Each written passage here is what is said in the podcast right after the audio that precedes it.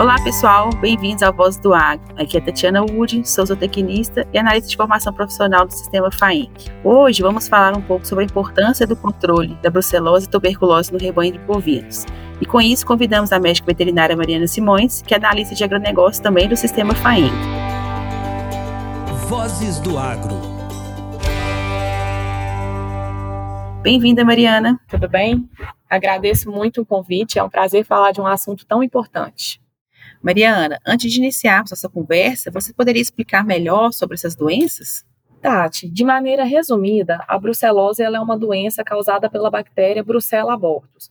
Nos animais, a principal fonte de transmissão é o contato com pastagens, água e alimentos contaminados. Essa contaminação ela ocorre principalmente devido à grande eliminação da bactéria no momento do aborto ou parto. Então, essas bactérias contaminam o ambiente e isso irá contaminar então os animais. Os principais sintomas nesses animais é aborto no terço final da gestação, nascimento de bezerros fracos, infertilidade, retorno ao cio e retenção de placenta, ou seja, impacta diretamente no reprodutivo desses animais. Em humanos, a contaminação pode ocorrer através da ingestão de leite, carne ou derivados que não passaram por um processamento térmico adequado, pelo contato direto ou indireto com animais infectados ou feto abortado, ou ainda pela manipulação incorreta da vacina. A tuberculose, ela acomete várias espécies. No bovino, ela é causada pela Mycobacterium bovis. Essa doença, ela é de difícil diagnóstico, porque o animal ele pode estar infectado e não apresentar sinais clínicos. Em estado avançado da doença, é, é, possível observar perda de peso, dificuldade respiratória, tosse seca, caquexia, mas ainda são sinais muito inespecíficos. Ou seja, pode haver a presença da bactéria no rebanho e o produtor não conseguir visualizar isso nos animais. A transmissão ela ocorre por contato direto com os animais infectados ou pela ingestão de leite cru por animais jovens. E no homem, essa contaminação ocorre pela ingestão de leite e derivados não pasteurizados e o contato direto com aerossóis de bovinos infectados. E qual a importância da prevenção dessas doenças? Nós já comentamos anteriormente, Tati, mas eu acho que é válido reforçar que tanto a brucelose quanto a tuberculose, elas são zoonoses, ou seja, elas podem ser transmitidas ao homem. E um dos principais grupos de risco são os produtores rurais e médicos veterinários que têm contato direto com esses animais. Portanto, quando a gente fala dessas doenças, a gente fala também de saúde pública. Além disso, a perda por essas doenças na propriedade, quando a gente vê no caso da brucelose, a gente já comentou anteriormente que ela tem um impacto diretamente é, em abortos, infertilidade, retenção de placenta, que consequentemente vai impactar nos índices produtivos e reprodutivos da propriedade.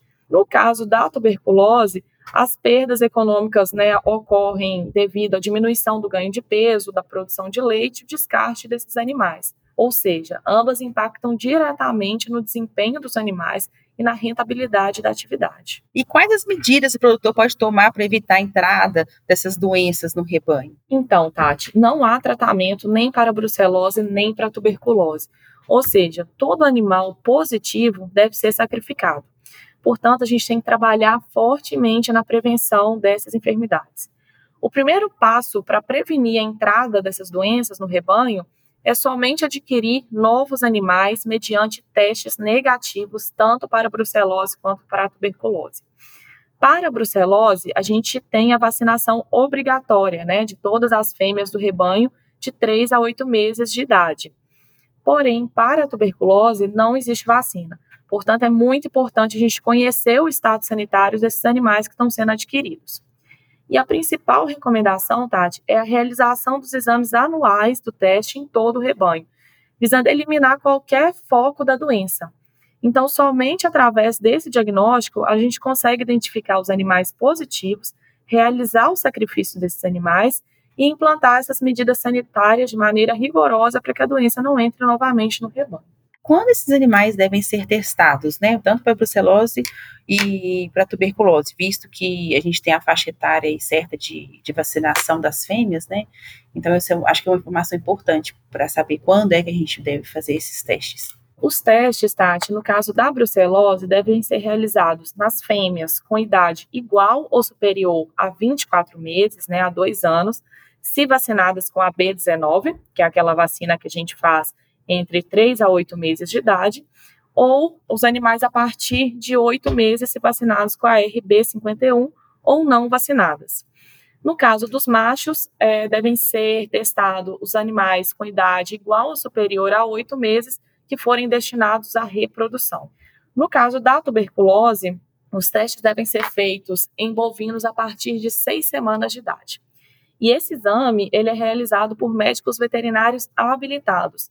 Então, caso o produtor tenha interesse em realizar os testes no seu rebanho e não conheça nenhum profissional, ele pode entrar em contato com o IMA da região para poder pedir uma indicação de profissional habilitado.